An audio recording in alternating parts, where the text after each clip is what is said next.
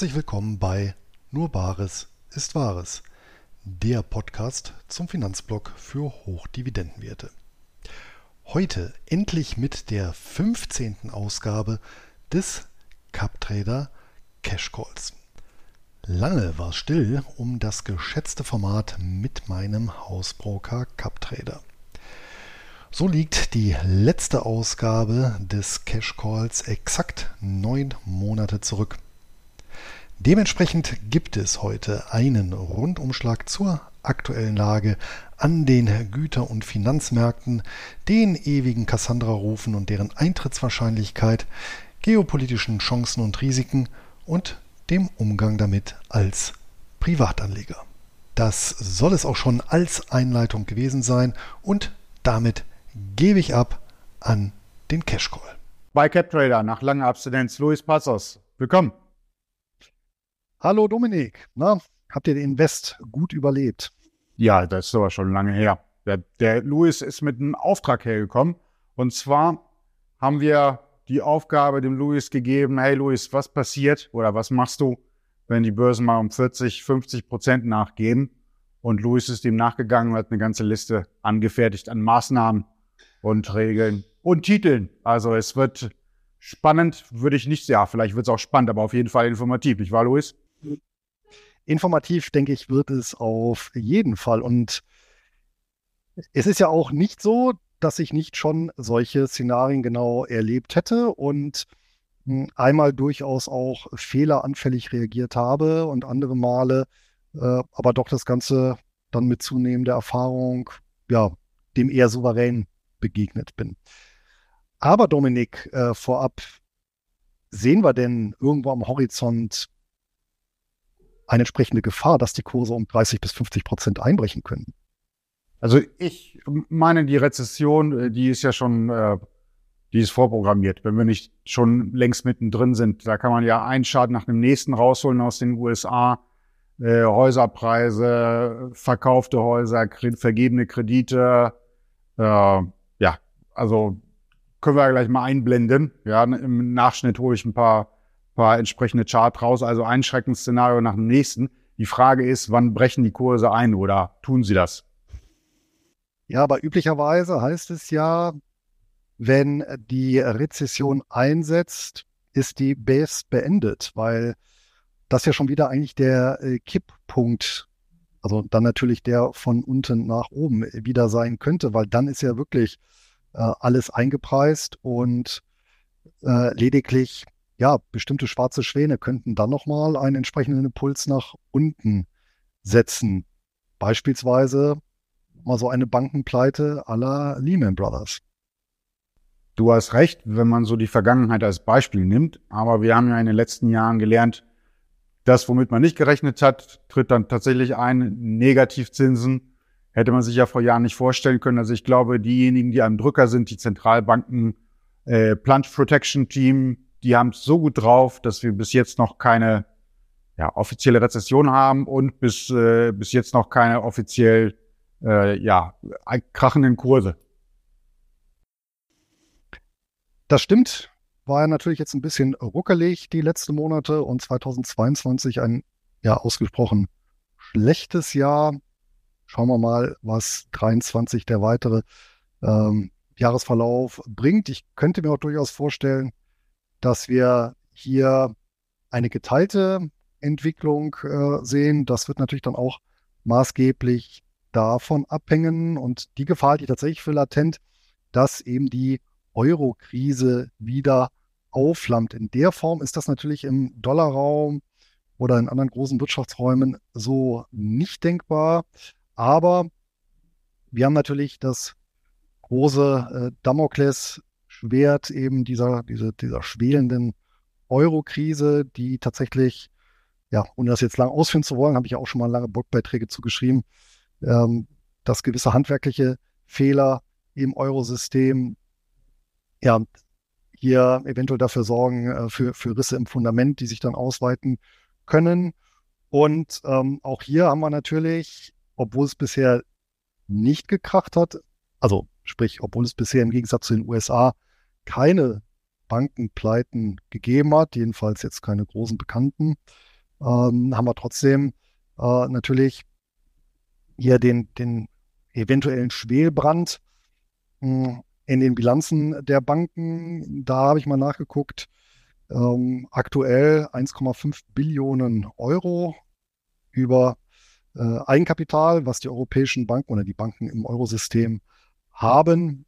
Und wenn wir hier äh, die drei großen Risiken äh, einfließen lassen, ja, das sind einmal tatsächlich die, das Staatsanleihen äh, der, oder der, der, der, der Kursverfall oder auch Ausfall von Staatsanleihen, ja, wenn eben beispielsweise doch wieder Griechenland, Italien, ja, ähm, hier wackelig wird.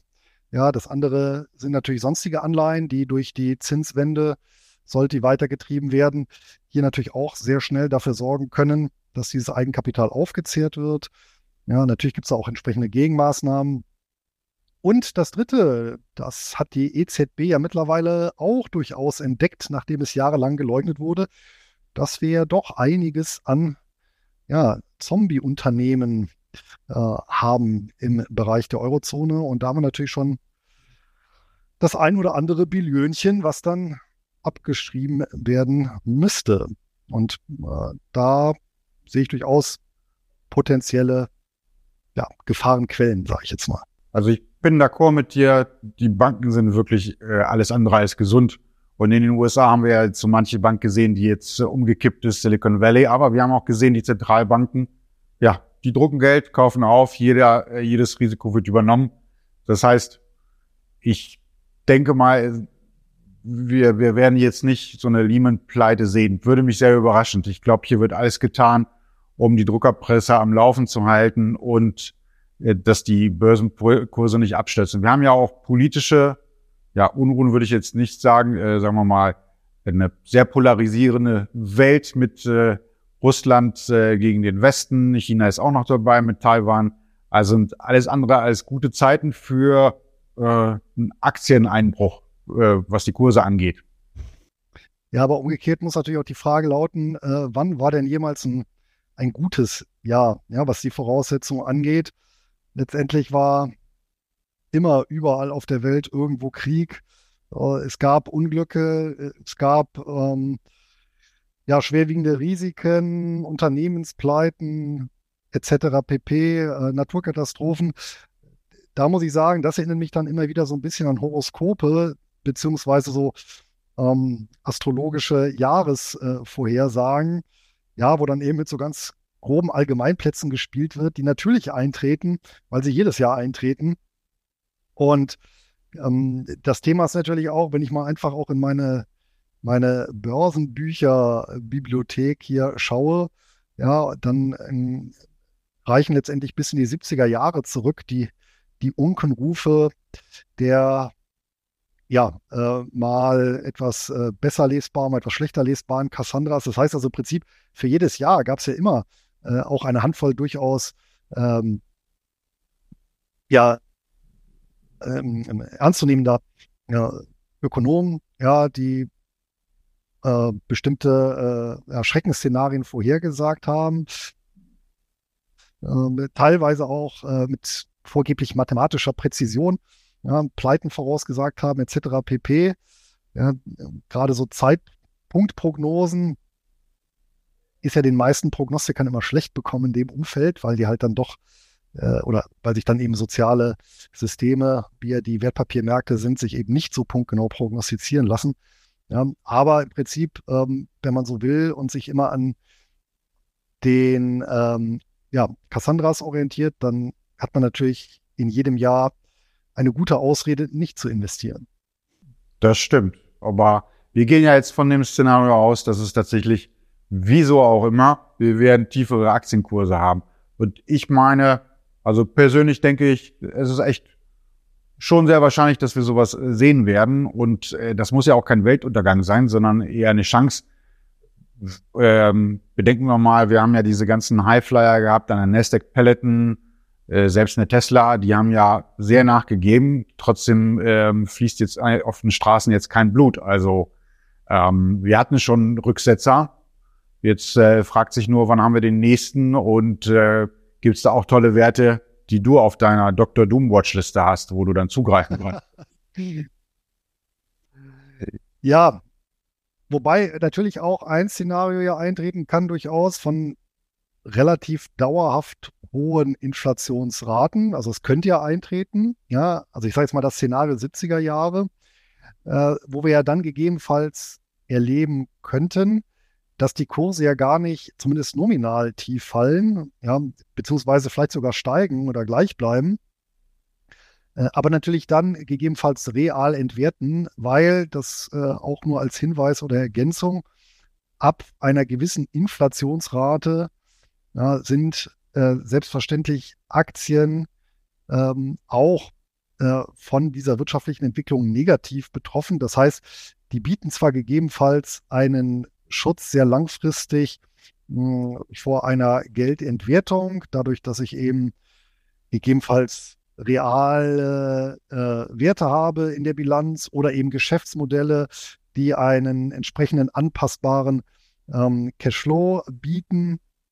Ja, ähm, aber ähm, allgemein ist natürlich, gibt so eine, so eine, so eine Schwelle so im, im zweiprozentigen Inflationsbereich, ab denen dann natürlich die Arbeitsteilung und ja, wie soll man sagen, die, die, die, die ähm, Effizienz der Verzahnung der Unternehmen untereinander, ja, allein das Vertrag, das Vertragswesen, ja, ähm, die, die berühmten Lieferketten dann durchaus in Schwierigkeiten kommen, ja, weil ich dann natürlich äh, permanente äh, Preisanpassungen vornehmen muss, viele Sachen, die nur noch kurzfristig gemacht werden und das Ganze dann natürlich insgesamt ähm, auf die Ertragslage drückt. Also das nur noch äh, vorweg. Das wäre natürlich auch ein denkbares Szenario, dass eben die Kurse nominal nicht sinken, äh, wohl aber real. Und das ist vielleicht sogar auch die gefährliche Variante von beiden. Aber selbst in sehr inflationären Zeiten hast du auch ein bisschen äh, ab und zu Kursrücksetzer. Ja, klar, sicher. Ja, das, das natürlich auch. Also ist jetzt nicht so, dass ich das im, langsam dahin plätschert. Also Szenario, ich es nochmal auf, 40 äh, Prozent Kursrücksetzer irgendwann zwischen jetzt und Oktober. Und der Luis greift an, greift zu. Da wäre die erste Frage, Luis, wenn du jetzt weißt, am Horizont braut sich sowas zusammen, gehst du dann aktiv hin und hedgst dein Depot, eine, einige Positionen oder insgesamt?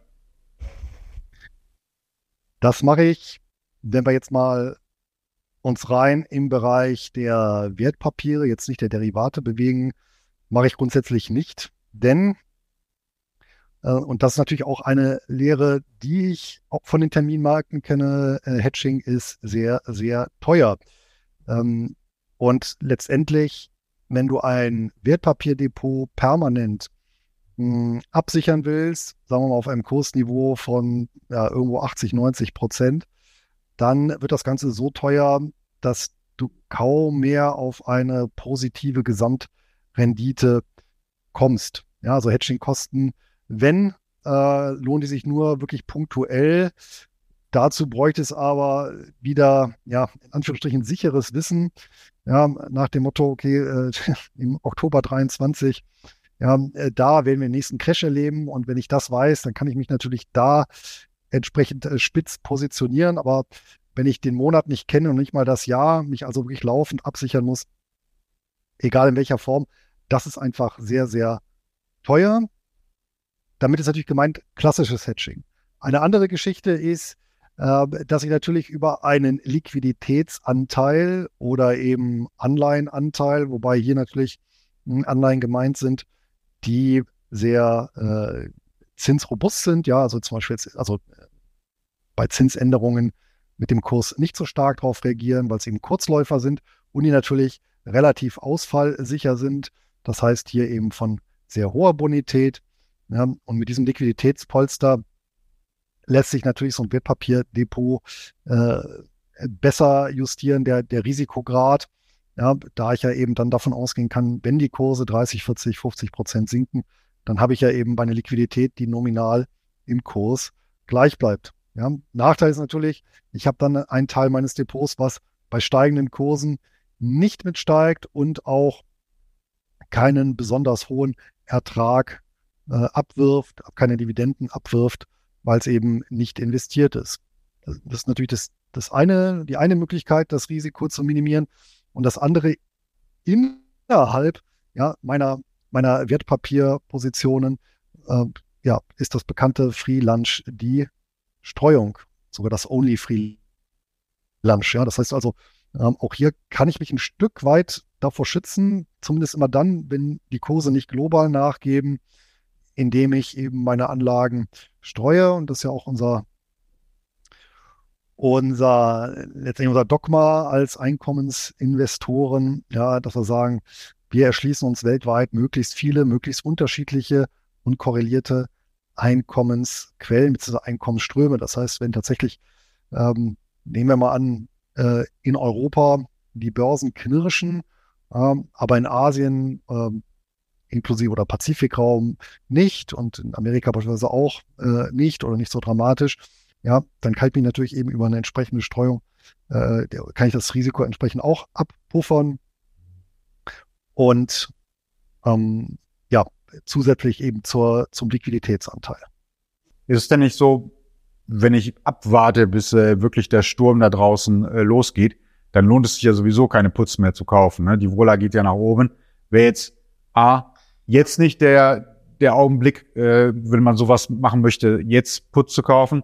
Und du sagst ja, Mensch, äh, äh, man kann sich ja nicht schützen, ohne dass man Geld ausgibt. Aber wenn es dann am Ende 40 Prozent runtergeht, dann glaube ich, wäre der eine oder andere doch glücklich, wenn er ein bisschen ausgegeben hat. Eine Hausversicherung kostet ja auch Geld. Ja, selbstverständlich. Also, äh, es gibt Möglichkeiten, ein Portfolio auch über entsprechende Putz äh, zu schützen. Ähm, jetzt muss ich aber immer abwägen. Ich kann natürlich das Schutzniveau relativ hoch setzen, dann wird es sehr, sehr teuer. Ich kann das Schutzniveau auch sehr tief setzen, dann ist es vergleichsweise günstig. Ähm, wenn ich das Schutzniveau aber sehr, sehr tief setze, ja, ähm, also wenn ich beispielsweise Putz weit aus dem Geld kaufe, das ist eine entsprechende Strategie, beispielsweise auf einen breiten Aktienindex, ja, oder alternativ kann ich auch äh, beispielsweise Calls auf den Volatilitätsindex, ja, auf den VEX kaufen. Wenn die weit aus dem Geld sind, dann kosten die auch äh, ja, paar Cent im wahrsten Sinne des Wortes. Und das ist auch ein Schutz, den kann ich laufend erneuern, ohne dass er mich viel kostet. Aber dazu muss man sagen, dieser Schutz kommt nur dann zum Tragen, wenn ich sehr plötzlich ähm, sehr heftige äh, Turbulenzen erlebe. Also sprich, wenn äh, auf der einen Seite die Volatilität aus einem verhältnismäßig normalen Niveau ausbricht und stark ansteigt, beziehungsweise umgekehrt die Kurse plötzlich sehr stark sinken. Also, ähm, konkret, um das mal an, an, an historischen Szenarien festzumachen, ja, mit solchen ähm, Puts ähm, also Index, also weiß ich nicht, eine Put auf den S&P 500 äh, weit aus dem Geld, beziehungsweise ein Call auf den VEX weit aus dem Geld, äh, kann ich mein Portfolio gegen solche Ereignisse wie im Februar äh, 2020 schützen oder auch gegen eine Lehman-Pleite, wo also so ein externer Schock die Börsen ja überraschend auf Talfahrt schickt. Ja, also das der berühmte schwarze Schwan. Ich kann mich aber nicht davor schützen, ähm, vor so einer Kursentwicklung, wie sie beispielsweise letztes Jahr war, ja, wo die Kurse halt quasi über Monate immer weiter abgebröckelt sind. Ja, natürlich ist die Volatilität in dem Zuge auch hochgegangen, aber eben auch so allmählich. Das heißt also, äh, so als Faustregel kann man sich da merken, ich kann mich preisgünstig effektiv schützen gegen plötzliche ähm, oder gegen plötzlich fallende Kurse. Ich kann mich damit aber nicht schützen gegen einen allmählichen Preisverfall. Das muss mir eben klar sein. Das heißt, ich habe eben nur diese, diese schwarzen Schwäne ähm, abgesichert. Persönlich meine ich, das Szenario wird sich tatsächlich ähm, wiederholen vom letzten Jahr. Also ich glaube auch nicht, dass wir irgendwie so ein Ereignis haben. Das Plant Protection Team tut sein, äh, das Seinige, damit das verhindert wird, aber so ein allmähliches Abbrückeln der Kurse, das wäre so eher mein Szenario. Wäre denn so eine Alternative für Anleihen? Ich glaube, äh, ist nicht so dein Ding, aber man könnte es ja machen, äh, so ein Highflyer äh, ausfindig machen, der unseres Erachtens sehr, sehr überwertet ist und dann einfach ähm, paar Putz kaufen, weil derjenige oder das Unternehmen äh, vermeintlich am meisten leiden wird in den nächsten Monaten. Ja, aber das ist natürlich dann wieder so eine Einzelwette. Weiß ich nicht. Dann wird so ein ARC-ETF. ja, aber auch die, aber dann, dann passiert wieder sowas. Also da, da, da war nicht auch so ein bisschen vor, weil dann, dann passiert genau wieder sowas, dass ähm, beispielsweise dann doch so eine, so eine Bank ein bisschen wackelt, ja, dass dann äh, doch ähm, aufgrund dessen äh, die Angebot-Nachfrage-Konstellation für steigende Gold- und Kryptopreise in dem Zuge auch sorgt und das wiederum für bestimmte Tech-Werte natürlich positiv ist und dann steigt halt so ein, selbst so ein ARC ETF, ja, und ähm, dann äh, war es das mit der schönen Strategie. Also da muss ich sagen, anstatt sowas, so eine Einzeltitel-Spekulation auf ja, so ein Einzelereignis dann auch noch, dann, dann lieber im, im richtigen Casino auf, keine Ahnung, die 15 setzen.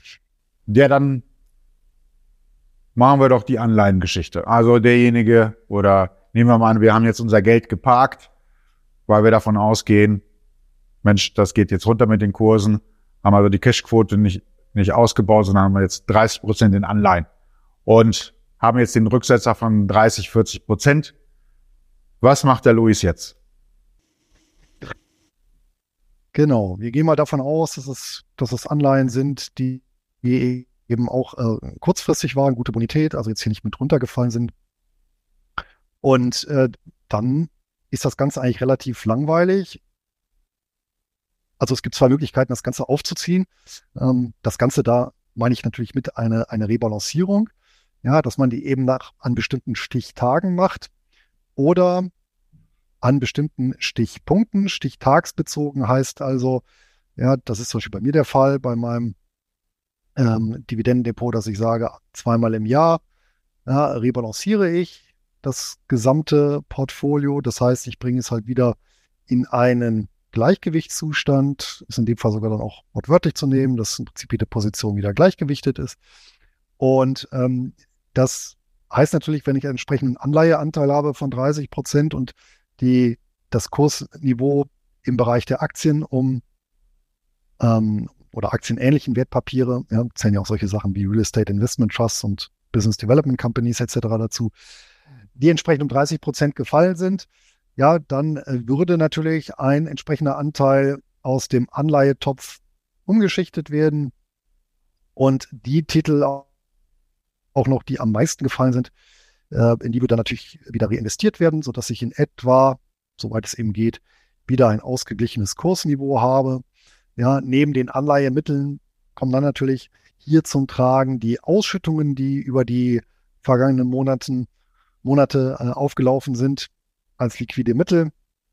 Und dann ist das Ganze wieder ausbalanciert und dieser Ansatz, das merkt man dann schon, der ist letztendlich natürlich antizyklisch, weil ich in den schlechten Zeiten, wie die so gerade erwähnt, ne, so ein Fall, wie du gerade erwähnt hast, äh, schichte ich eben von dem ja, ähm, Anleihentopf in den Aktientopf äh, um, umgekehrt.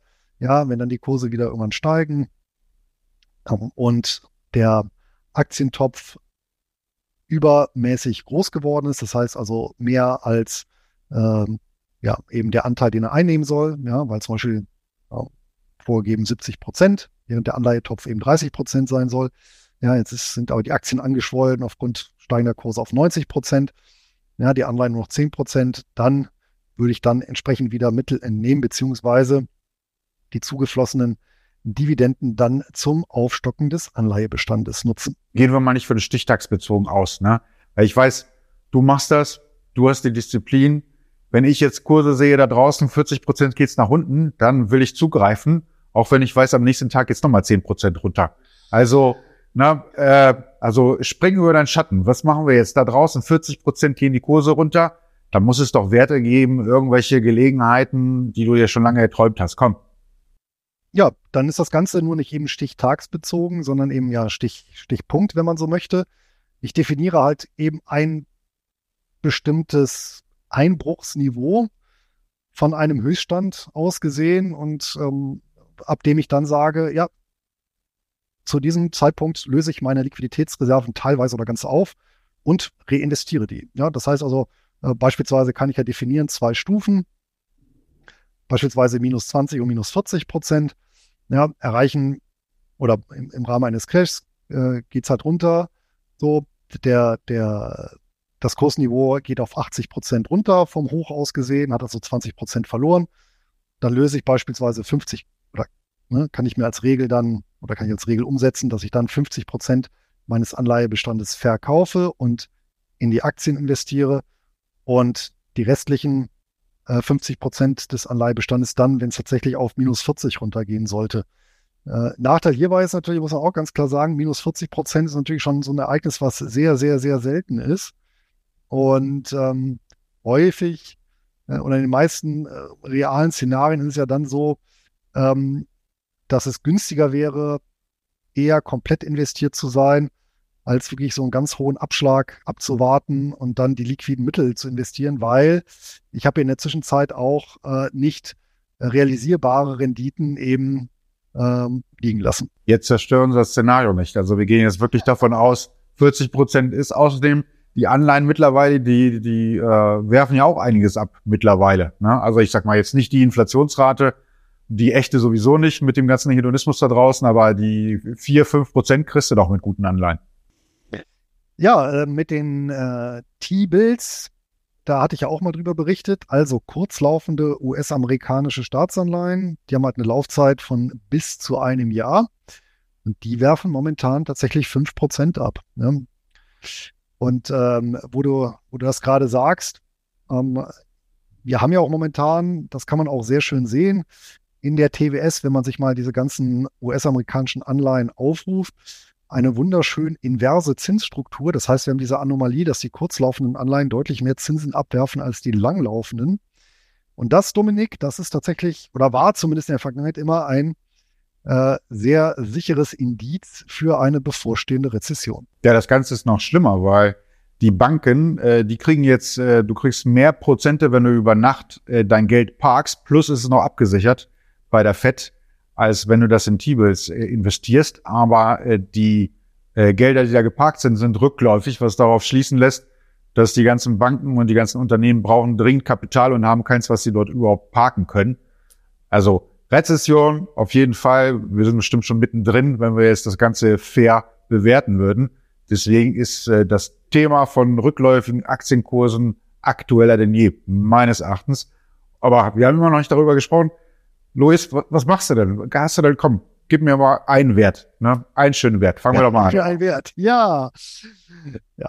Also, was eignet sich meiner Meinung nach zum Reinvestieren und ähm, in dem Fall jetzt mal bewusst keine Sammelanlagen, wobei, da sage ich jetzt auch, kann ich danach auch noch ein paar Takte zu sagen, sondern ähm, wenn ich dann sage, okay, ich möchte unbedingt in Einzelwerte investieren, besonders aussichtsreiche, beziehungsweise in so einem Szenario, ja, äh, wo ist denn eventuell mein, mein Kapital mittelfristig dann gut aufgehoben? Und wenn ich dann schon in, ähm, davon ausgehe, dass wir uns eben in ein rezessives äh, Szenario bewegen, dann sollten es natürlich nach Möglichkeit äh, ja eher defensive Titel sein. Also solche Unternehmen, die Produkte und Dienstleistungen verkaufen, die relativ konjunkturunabhängig sind. Ja, und da sind wir natürlich zum einen im großen Bereich der Versorgung, also der Versorger und Entsorger. Und ähm, hier äh, sicherlich ähm, äh, gibt es eine ganze Fülle von Titeln. Ähm, und äh, ich erwähne jetzt mal welche, ist jetzt keine Anlageempfehlung, wie immer, äh, sind auch alles Titel, in die ich selber investiert bin äh, wie zum Beispiel ein Klassiker ist ähm, die National Grid aus dem Vereinigten Königreich. Wir haben einen Stromnetzbetreiber, der hier natürlich ja, sehr konjunkturrobust ist. Das heißt, hier werden sich natürlich die Kurse bewegen, aber wenn ich hier auf die Dividendenentwicklung schaue, ähm, die seit, ja, ich glaube, Jahrzehnten sogar, seit durch die Bank weg immer positiv oder beziehungsweise konstant verlaufen ist, ja, dazu gab es noch per Saldo auch nochmal deutliche Kursgewinne. Ja, Also sicherlich ein interessanter Titel, äh, wenn es mal schockbedingt ja, nach unten geht. Ja, natürlich auch, muss man sagen, ich habe hier natürlich bei, gerade bei den Versorgern immer ein, ein politisches Risiko, daher am besten auch über unterschiedliche Jurisdiktionen streuen. Ja, weil, aber auf der anderen Seite äh, ist das natürlich auch eine, eine Chance, weil äh, ich hier natürlich regulierte Entgelte habe, die ich als Unternehmen einnehmen kann. Also ich Und glaube, wegen dem Wahlsystem in UK bist du gar nicht safe. Da ist eine bestimmte Partei fernab davon, an die Macht zu kommen. ja, gut. Und so ein Unternehmen wie National Grid, das gibt's ja auch schon seit vielen, vielen Jahrzehnten. Ja, die Ion und RWE gab's auch schon seit Jahrzehnten. Ne? Wo sind die Kurse jetzt? Ja, das stimmt natürlich. Ja, aber wie gesagt, aber National Grid stellt ja selber keinen Strom her, sondern die haben tatsächlich diese Überlandnetze. Also und sind dann quasi auch ein Monopolist da auf der Insel. Ähnliches gilt, wenn wir auf, auf ähm, wenn wir in Großbritannien bleiben, für United Utilities einen äh, Wasserversorger. Ja, also ganz klassisch Wasserversorgung, Wasserentsorgung. Ganz langweiliges Geschäft letztendlich, aber eben auch unverzichtbar und auch hier über viele, viele, viele Jahre konstant steigen, bis äh, ja, eben gleichbleibende Dividenden. Ähm, wer jetzt sagt, naja, ähm, andere Region, ähm, wo man durchaus auch hier zugreifen kann, äh, jenseits des Atlantiks, beispielsweise bei einer äh, Fortis, die auch ja, Kanada und Nord, äh, Kanada und die USA hier mit Strom und Gas versorgt. Also klassisches, das ist tatsächlich ein klassisches Versorgungsunternehmen mit Sitz in Kanada, auch mit entsprechender Dividendenhistorie. Und äh, inklusive ähm, Kursgewinnen. Was äh, auch geht, wenn ich sage, ich möchte mehr in den Bereich der Stromerzeugung. Äh, Klassiker ist natürlich die Southern Company, ja, die auch die Anleger seit ja, Jahrzehnten mit steigenden Kursen und Gewinnen erfreut. Die betreiben halt mehrere Dutzend Kraftwerke, ähm, inklusive Atomkraftwerken, beziehungsweise Kernkraftwerken, um es genau zu sagen, oder aber eine One OK. Die waren ja jetzt in den Schlagzeilen, die übernehmen ja, also One OK ist ein Pipeline-Betreiber für verschiedene äh, Flüssigkeiten und Gase. Die haben eines der größten Pipeline-Netze überhaupt auf dem nordamerikanischen Kontinent. Das wächst jetzt nochmal beträchtlich, weil sie einen Wettbewerber übernehmen für, glaube knapp 20 Milliarden US-Dollar. Das hat allerdings erstmal 8 Prozent ähm, am Kurs geknabbert. Also die sind äh, neulich um 8 Prozent an einem Tag, als diese Nachricht rauskam, gefallen. Was aber jetzt auch nicht ungewöhnlich ist bei ja, Fusion oder Übernahmen dieser Größenordnung. Aber da steht natürlich, dann steht natürlich schon ein Pipeline-Gigant. Ja, und ähm, was natürlich auch interessant ist, bei den genannten Gesellschaften, viele haben im Prinzip so einen eingebauten Inflationsschutz. Ja, ähm, dadurch, dass die eben in der Lage sind, die Entgelte entsprechend der Inflationsrate anzuheben, was die auch regelmäßig machen. Was natürlich auch geht, sind Pharmawerte. Das ist ja auch ein eher defensiver Klassiker. Hier beispielsweise auch ähm, aus dem Vereinigten Königreich äh, GSK. Gibt natürlich viele, viele andere auch. Ja, ähm, aber selbst finde ich persönlich, im Immobilienbereich, der zuletzt ja ohnehin etwas gelitten hat durch die hohe Zinssensibilität, aber eben querbeet, ja, ähm, ohne ja, ein bisschen auszudifferenzieren, wo habe ich Unternehmen wirklich mit einer schwachen Bilanz oder mit einer starken. Ja, und es gibt tatsächlich so Unternehmen wie beispielsweise eine National Retail Properties, ja, die sogar Gewerbeimmobilienportfolio hat, aber sehr ausdifferenziert und eben Gewerbeimmobilien, die beherbergen, ähm, ja, äh, Supermärkte, ja, ähm, Autowaschanlagen, äh, Kinos, äh, Restaurants, ähm, wirklich mit ähm, insgesamt einer sehr, sehr hohen, über 99 Prozent liegenden Vermietungsquote. Ja, und und äh, sehr konservativ finanziert. Das Eigenkapital beträgt aktuell über 50 Prozent.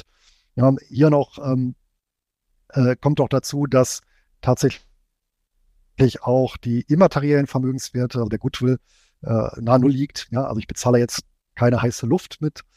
Ja, und äh, dass auch ein Unternehmen äh, ist, was geschafft hat, eben in den letzten Jahrzehnte die Dividende kontinuierlich auch anzuheben. Das wäre halt sowas aus dem, äh, aus dem Immobilienbereich. Und äh, wer es ein bisschen ticken riskanter mag und sagt, naja, interessante Finanzierungsmöglichkeiten ähm, gibt es ja auch in einem rezessiven Umfeld, mh, hm, durchaus auch mit Inflationsschutz. Da kann man so einen Blick zum Beispiel werfen auf eine Hercules Capital. Das ist tatsächlich so ein, ein, ein Private Debt äh, Finanzierer, also eine, eine Business Development Company. Eine Besonderheit ist eben, diese Gesellschaften äh, vereinnahmen auf Unternehmensebene ihre Erträge steuerfrei.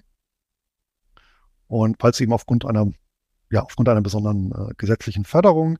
Und Hercules Capital hat sich eben darauf spezialisiert, äh, mittelständische Unternehmen zu finanzieren. Die Besonderheit ist eben, das Portfolio zu nahezu 100 Prozent aus variabel äh, finanzierten Krediten und Darlehen ähm, besteht, die auch noch zum großen Teil besichert sind durch Vermögenswerte wie ja, Immobilien, Maschinenanlagen etc. pp. Und äh, dementsprechend hat sich auch Hercules Capital über die letzten Jahrzehnte sehr anständig ähm, geschlagen. Und ich habe eben auch durch die variable Verzinsung einen Inflationsschutz mit eingebaut. Ja, ähm, hier muss ich natürlich sagen, ist das Risiko ein bisschen größer als bei anderen genannten Unternehmen, weil wenn wir natürlich in eine Rezession kommen und die Pleiten vermehrt zunehmen, ähm, werden da natürlich auch Ausfälle zu verzeichnen sein und ähm, dann kommt es eben auf den guten, auf den Wert der guten äh, Sicherheit an, dass ich diese Verluste dann gegebenenfalls durch äh, Veräußerung dann wieder äh, reinhole. Aber ich habe ja gesagt, das wäre so ein etwas Spekulativer Wert, ja, und natürlich auch so ein Klassiker der defensiven Werte, das äh, ist aus den äh, oder von den Tabak-Oligopolisten, von den international, von den vier, fünf großen, sich da einen rauszusuchen, die es ja nach wie vor schaffen, den ja in der westlichen Welt sinkenden Konsum in den Schwellen- und Entwicklungsländern, aber durchaus ja teilweise sogar noch steigenden Konsum. Ähm, und eine letzte hier genannte Möglichkeit, das ist natürlich zuzugreifen bei einem der ähm, verbliebenen äh, Tabak-Oligopolisten, die vier, fünf, die es hier international äh, gibt, die sich letztendlich den Markt aufgeteilt haben, der so ein bisschen zweigeteilt ist. Einmal die westliche Welt, wo der Konsum ja schrumpft. Ähm, allerdings eben ergänzt um Schwellen- und Entwicklungsländer, wo er ja konstant bleibt, beziehungsweise durch ja die da noch zunehmende Population sogar teilweise steigt. Und durch Preisanpassungen haben es die Konzerne durch die Bank hier geschafft, die Tabakkonzerne, die Einnahmen auch noch Jahr für Jahr zu erhöhen und entsprechend ja die Ausschüttungen die ja auch mit. Ja. Und äh, hier ist natürlich der Reinvestitionsbedarf sehr, sehr gering. Ähm, es ist letztendlich ein eingespieltes Geschäft ohne große Wachstumsfantasien. Und ja, mein persönlicher Favorit unter den Tabakunternehmen, äh, unter den großen, das ist British American Tobacco zusammen mit äh, Japan Tobacco. Haben die oder verfügen die über die äh, relativ gesehen stärkste Bilanz noch und ja, mit einem Portfolio aus starken Marken international ähm, vertreten. Und ja, auch im Bereich von, sagen wir mal so, Tabakersatzstoffen ähm, ja auch exponiert. Also das Geschäftsmodell wird vermutlich noch eine Weile funktionieren und ja, gerade Tabakmarken äh, oder gerade die, die, die Raucher sind ja durchaus, das weiß ich aus meiner eigenen Vergangenheit, treue, sehr markentreu. Ja. Ja, ich glaube, beim nächsten Aktiencrash, wenn wir tatsächlich 40 Prozent haben, dann müssen wir uns um die Umsatz keine Sorgen machen. Da raucht der eine oder andere bestimmt noch ein bisschen mehr, als er vorher geraucht hat. Was ist denn, also deine Liste, super, jetzt haben wir die Doom-Liste. Ich würde die auch Dr. Doom-Liste nennen, aber dann würden wir den Mark Faber was klauen. Das wollen wir ja nicht. Auf gar keinen Fall. Was ist denn an der tollen Liste, die du uns gesagt hast, besser als an jeder anderen, die wir dann haben werden. Also wenn die Kurse so richtig runterpurzeln, wieso nicht so eine zukünftig chinesische Firma wie BASF? Äh, was spricht gegen BASF oder was spricht für deine Werte gegenüber so einem traditionellen Wert? Ja, also da spricht ja erstmal gar nichts gegen eine BASF. Nur meine ganz persönliche Lehre, auch aus den gerade 2000er Jahren, das war ja ein, ein, ein verlorenes Jahrzehnt und äh, es ist ja auch nur wieder eine Frage der Zeit, davon bin ich ja auch fest davon überzeugt, dass wir auch wieder eine Phase erleben werden, ja, in der ähm, über viele, viele Jahre, ja, eben vielleicht auch wieder ein Jahrzehnt oder wie in den Ende 60er bis, bis Ende 80er zwei Jahrzehnte, ja, ähm, die Kurse real ja, stagnieren, fallen und, und eben so lange brauchen, um sich dann wieder zu erholen. Und ähm, zumindest mit Titeln, die dann nicht ausschütten, habe ich dann natürlich wenig Freude, weil da muss ich wirklich Sitzfleisch haben und Nerven und sagen, naja gut, bekomme gar nichts, also keine Dividenden und ich schaue wie das Kaninchen auf die Schlange, schaue ich dann auf den Kurs, wie entwickelt der sich. Und das kann natürlich sehr frustrierend sein, wenn das dann eben zehn Jahre lang läuft. Während ich durchaus mit fallenden Kursen bei äh, einer National Grid leben kann, ja, ähm, weil viel wichtiger ist da für mich jetzt auch rein von der, von der, von der gedanklichen Ausrichtung, dass ich entsprechende Anteile am Unternehmen habe, die mir eben in schnöder Regelmäßigkeit hier Geld in die Kasse spülen. Ja, also ich betrachte diese Anlagen ja gar nicht so sehr um des Kurswertes willen. Ja, ähm, den blende ich ja mehr oder weniger aus. Und, und wenn ich es könnte im Depot, würde ich tatsächlich auch äh, bei diesen ganzen Titeln den, den ähm, Einkaufskurs komplett ausblenden, um da überhaupt gar keinen Anker zu haben und mich überhaupt nicht ablenken zu lassen, sondern hier kommt es tatsächlich nur darauf an, Anteile zu haben letztendlich an einem Cashflow-Modell, was mir auch in der Krise ja, ähm, hier kontinuierlich Cash liefert. Und das war tatsächlich in den 2000er Jahren möglich. Ja, das war ähm, tatsächlich mit, mit, mit relativ wenig Verschnitt auch 2007 bis 2009 möglich und das war auch 2020 möglich. Ja, und gerade 2020 äh, war natürlich ein, ein Paradebeispiel dafür, ein, ein sehr ausdifferenziertes Einkommensportfolio. Ja, äh, wenn man dort als Anleger nicht laufend auf die Kursnotiz geguckt hätte, ja, und auch sonst die Nachrichten ausgeblendet hätte und am Jahresende äh, einfach mal ja, äh, Bilanz gezogen hätte, dann ähm, ja, lautet die Feststellung, ja, mh, hm, ganz normales Jahr. Ja. Ich habe ganz normal Erträge und ja, jetzt am Ende stehen die Kurse auch wieder äh, ganz normal in Anführungsstrichen. Ja, ein bisschen niedriger als Jahresanfang, aber ähm, niemand wäre auf die Idee gekommen, dass es ein extrem spektakuläres Jahr gewesen wäre. Also bei dir hat man dann also maximalen Schlaf statt maximale Rendite. Also wenn man auf Nummer sicher gehen möchte, dass der, die Aktienkurse nicht noch nach bei 40 Prozent nochmal 10, 20 Prozent nachgeben und man ruhig schlafen kann, dann also die präferierte Strategie von Luis. Also nichts mit ja, die, Zocken. Die Kurse können dann, die, die können natürlich noch weiter nachgeben, ja. Und ne, also zumindest für mich ist es eine geeignete Möglichkeit. Äh, andere Leute sehen das dann vielleicht anders. Aber das ist ja das Schöne an der Wertpapierwelt. Da gibt es eine Vielzahl von Facetten und ein jeder muss die finden, die ihn persönlich ruhig schlafen lässt. Das ist natürlich richtig. Ja. Jetzt, wenn wir so eine Rezession haben sollten, also bestimmt, äh, würde es mich nicht überraschen, wenn die, der Ölpreis tatsächlich nochmal nachgeben würde. Hast du denn auch so einen Ölwert auf dem Zettel oder besitzt du vielleicht selbst einen Ölwert? Tatsächlich nicht, nee. Schon mal einen besessen? Ja, gut, klar, ja. Also äh, so die Klassiker Exxon, äh, Shell hatte ich auch mal, ja. Aber ähm, aktuell tatsächlich keinen. Hm. Sind die so zyklisch für dich oder was ist der Grund? Ja, einmal so ein bisschen die Zyklik. Das ist halt bei Rohstoffen das Thema. Also da habe ich wirklich lange auch immer so ein bisschen mit mir gerungen. Nehme ich Rohstoffe ins Portfolio rein oder nicht? Also auch so eine Rio Tinto hatte ich auch mal oder eine BAP. Aber hier ist eben das Thema, ähm, ähm, dass ich mit, mit, mit zunehmendem Alter auch so ein bisschen sensibel werde, was eben so Dividendenschwankungen angeht. Und äh, die habe ich natürlich im Rohstoffbereich, das lässt sich ja kaum verhindern.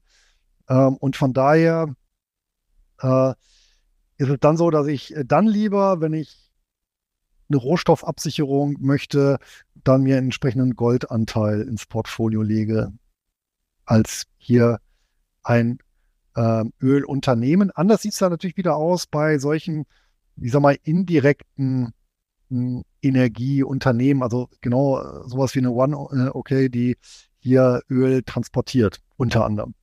Nochmal zu National Grids zurück. Wenn die, wenn der Kurs 40 Prozent nachgeben würden, was hätten wir dann für eine Dividendenrendite? Ja, wenn die auf, wenn die Rendite gehalten werden kann, also wenn die Ausschüttung gehalten werden kann auf dem aktuellen ähm, Niveau, ähm, dann ja, verdoppelte sich ja nahezu.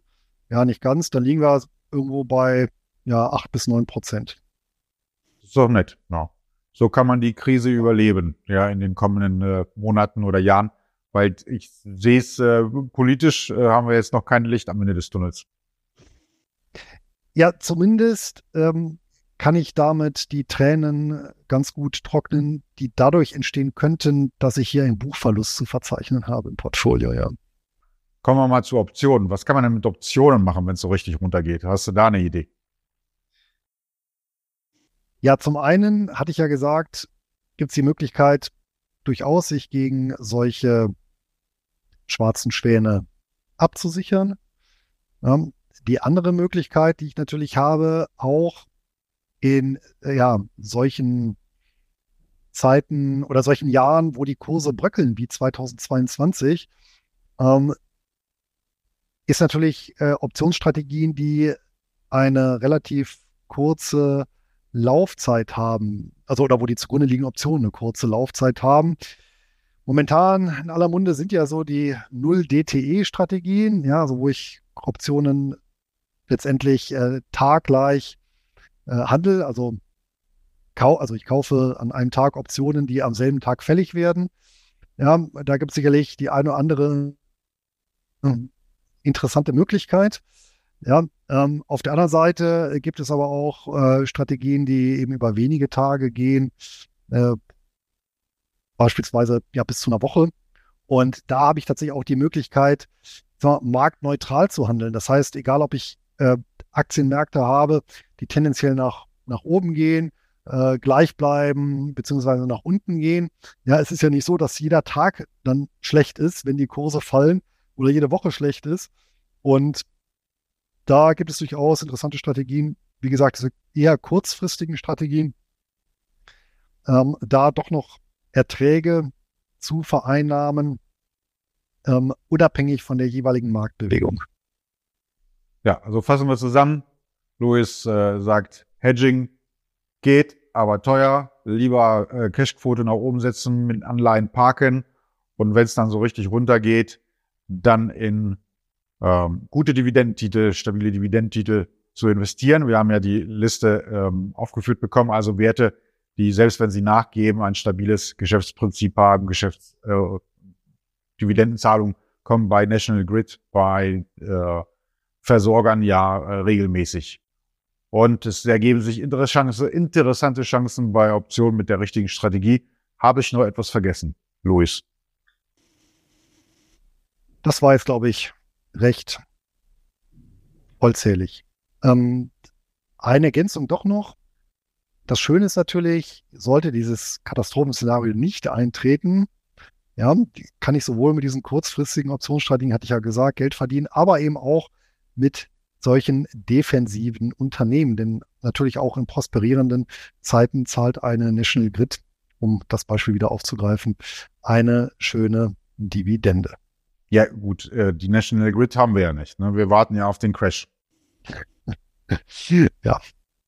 Aber die Anleihen haben wir, also ich sag mal. Ja, aber das was, was. Aber vielleicht hat man ja schon trotzdem einen kleinen Bestand National Grid, den man dann aufstockt. Ja, jetzt haben wir auf jeden Fall ein schönes äh, Gesamtpaket, äh, was zu tun ist für den kommenden Einkommensinvestor oder den, der, der es schon ist und seine Quote noch ausbauen möchte. So ist es. Wie, wie siehst du es persönlich? Was ist so deine, was sagt deine Kristallkugel für die nächsten sechs Monate? Ich habe nicht den leisesten Hauch einer Ahnung. Ach komm, jetzt leg dich mal fest. Gut, Äh, also wenn ich mich festlegen soll, dann wird es vermutlich gar nicht so schlimm kommen wie prognostiziert. Einfach so als, das ist aber so ein gefühlter Kontraindikator, ja, weil äh, die, die überwiegende Börsenwelt äh, jetzt gefühlt äh, genau darauf spekuliert, auf Bankencrashs, in, ja, Inflationsraten, die weiter hoch bleiben, ähm, äh, Rezession, die jede Menge Unternehmen in, in den Abgrund reißt. Ähm, und äh, vielleicht genau aufgrund der Tatsache, dass diese Erzählungen hier quer durch alle Blogs, Medien, Zeitschriften so stark kolportiert werden, ist das vielleicht so ein kleines Anzeichen dafür, dass es oder eben Kontraindikator dafür, dass es nicht so kommen wird. Und wir vielleicht dann doch ein relativ ruhiges, vielleicht sogar äh, rein jetzt, was die Kursentwicklung an den Börsen angeht, sogar positives Jahr entwickeln. Ja, aber wo wären denn dann die Lichtblicke? Na, die Lichtblicke wären ja zum Beispiel zumindest zeitweise, dass die Inflationsraten sinken, dass keine weitere Bank ähm, pleite geht.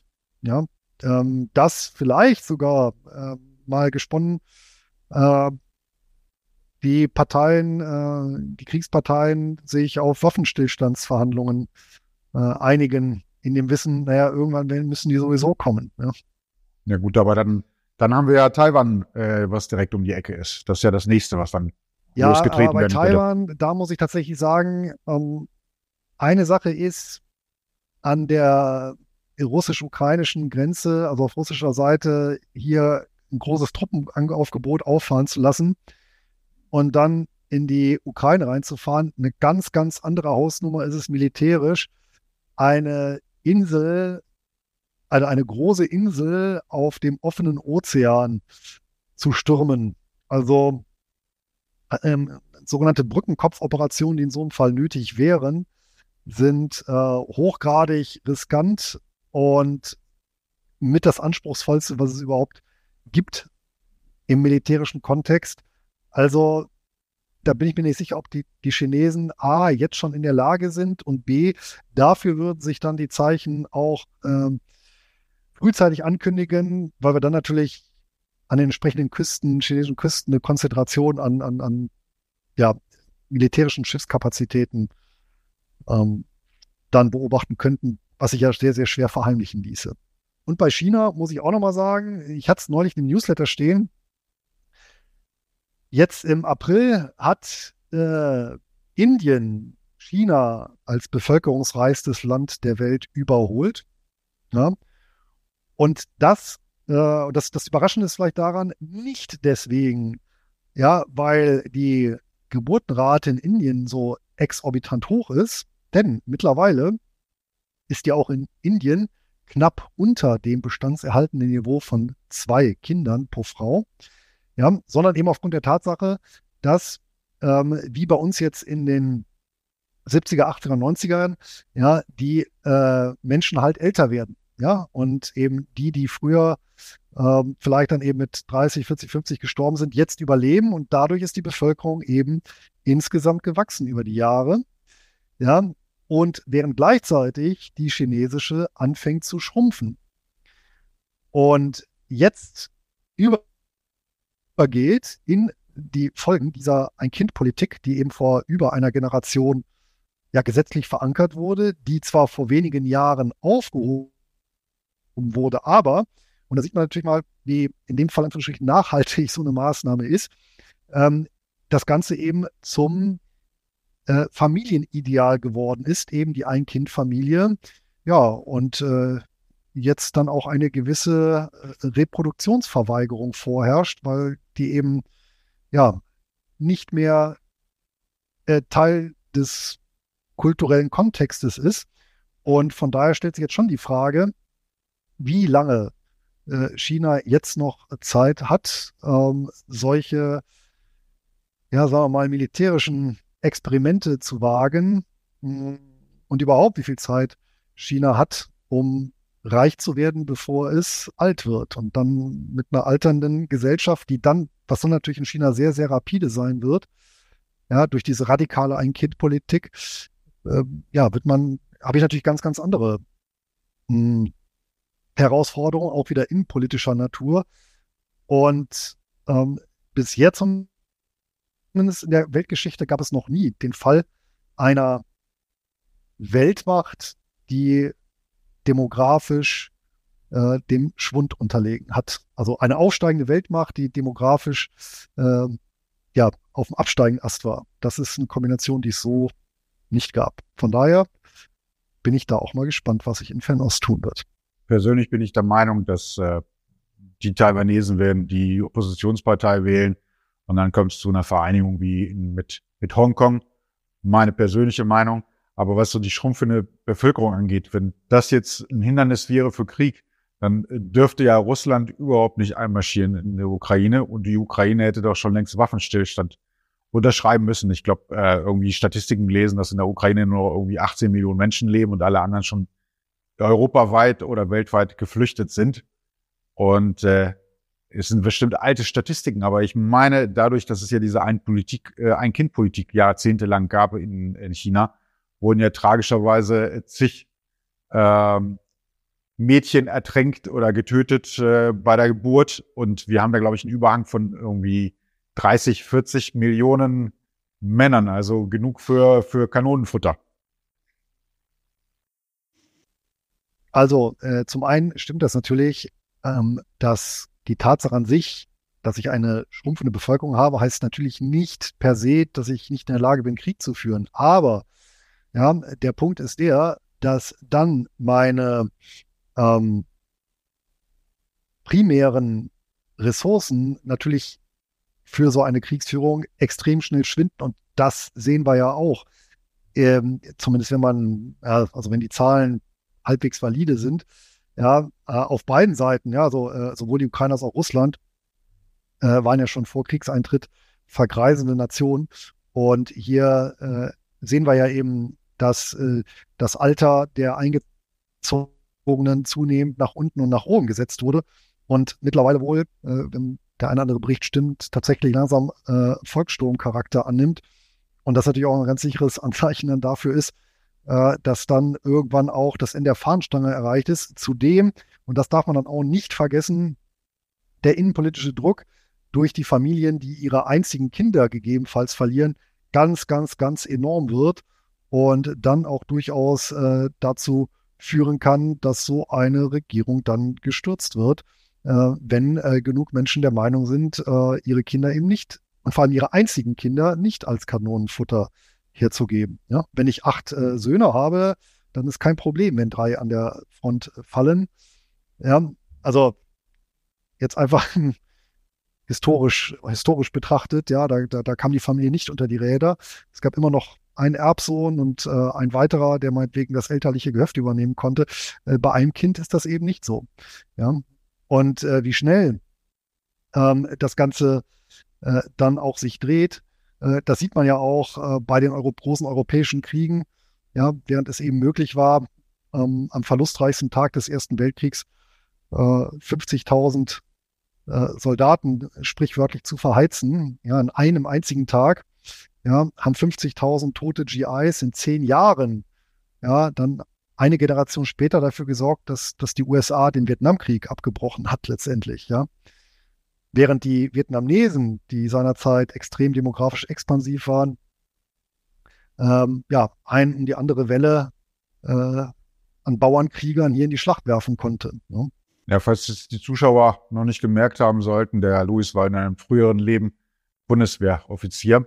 Ich habe, ähm, äh, um das abschließend äh, zu beenden, mit noch mit einer äh, Firma, also einem Aktienunternehmen. Ich habe äh, irgendein Abgeordneter äh, aus den USA hatte neulich, äh, war neulich in, zu Besuch in Taiwan und meinte so oder wollte die Taiwanesen dazu drängen, dass sie öffentlich machen, äh, wenn die Chinesen jetzt hier auf Konflikt äh, gehen, dann würden die Taiwanesen selbst Taiwan Semiconductor in die Luft jagen, äh, womit dann die ganze Welt in so eine schöne Rezession hinabgleitet, weil ich glaube, da wären auf einmal 40 Prozent aller Chips futsch, was die Produktion angeht.